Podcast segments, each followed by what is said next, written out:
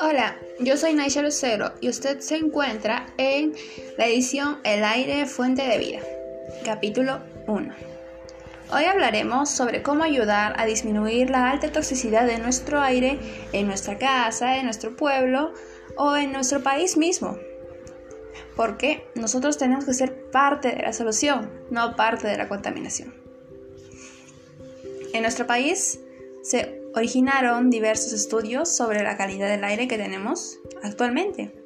Uno de los principales y más fuertes que declararon fueron la quema de desechos y, y derivados relacionados, que son las casas cuando generan basuras, en algunos casos en zonas alejadas donde no pasan los carros recolectores, simplemente los queman. Entonces eso es una fuente de contaminación al aire.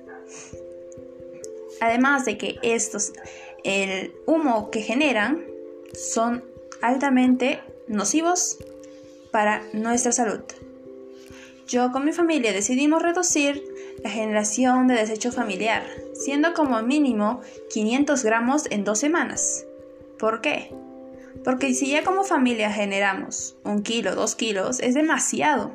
Entonces hay que reducir nuestras formas, hay que reducir todo lo que podemos todo lo que nos es posible para evitar contaminar menos y ayudar al mundo y también nuestra calidad de vida en un futuro. También nosotros cuando observamos a algún vecino u otra persona realizando la quema de desechos, le brindamos una opinión, una sugerencia para que se detenga. Porque si nosotros seguimos quemando nuestros desechos, a lo único que afectamos es a nuestra salud futura, y a nuestra calidad de vida también. Seamos como los jóvenes, porque los jóvenes están dispuestos a cambiar la actualidad para poder mejorar su calidad de vida en un futuro. Reciclemos aquello que puede ser reciclado y evitemos quemarlo porque puede que desaparezca al instante a nuestros ojos, pero su toxicidad sigue presente en el ambiente. Puede que desaparezca, ya no lo vemos, pero todavía lo respiramos, vivimos con él. Otro de los contaminantes nocivos masivos que existen no solo en nuestro país, sino en todo el mundo. ¿Cuáles son? Son las empresas. Estas emiten abundante humo negro, ya sea de diferentes químicos, pero todos con un solo, con una sola forma de dañarnos a nosotros como personas, que es nuestra salud, que provoca cáncer o inflamaciones respiratorias. En, algunas ocasiones emiten gases, o más conocidos como humo, altamente contaminantes y tóxicos. No solo para el ambiente, que serían nuestras plantas, árboles y animales que, que criamos en casa, y también los que son salvajes, que viven que viven en los campos sino que también a nuestra salud misma, ocasionándonos, como ya mencioné, los problemas pulmonares, respiratorios, o también llegan a ocasionar en unos casos muy elevados, donde hay alta concentración de humo, donde circulan carros, hay altas empresas, pollerías, porque también son unos de los principales generadores de humo. Esas personas que están rodeadas de tanto humo, tanta, de tanto aire contaminado, les puede llegar a ocasionar el cáncer pulmonar.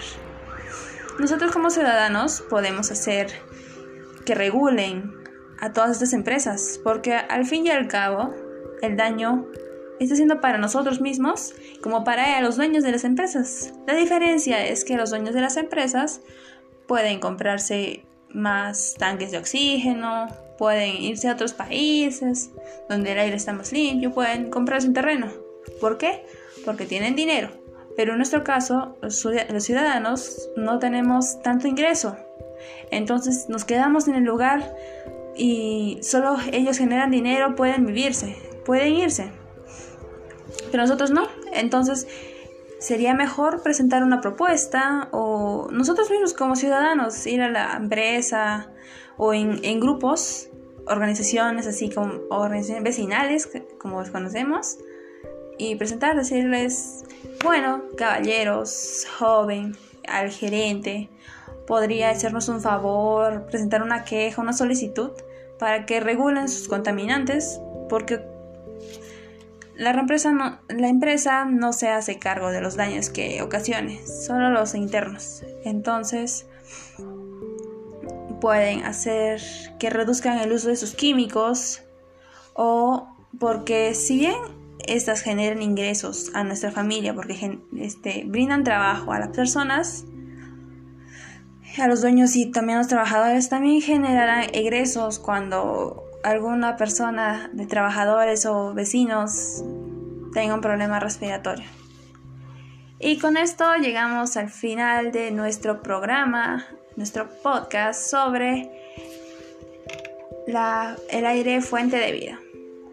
Gracias por su atención, yo soy Naisha y nos, nos comunicaremos hasta la próxima.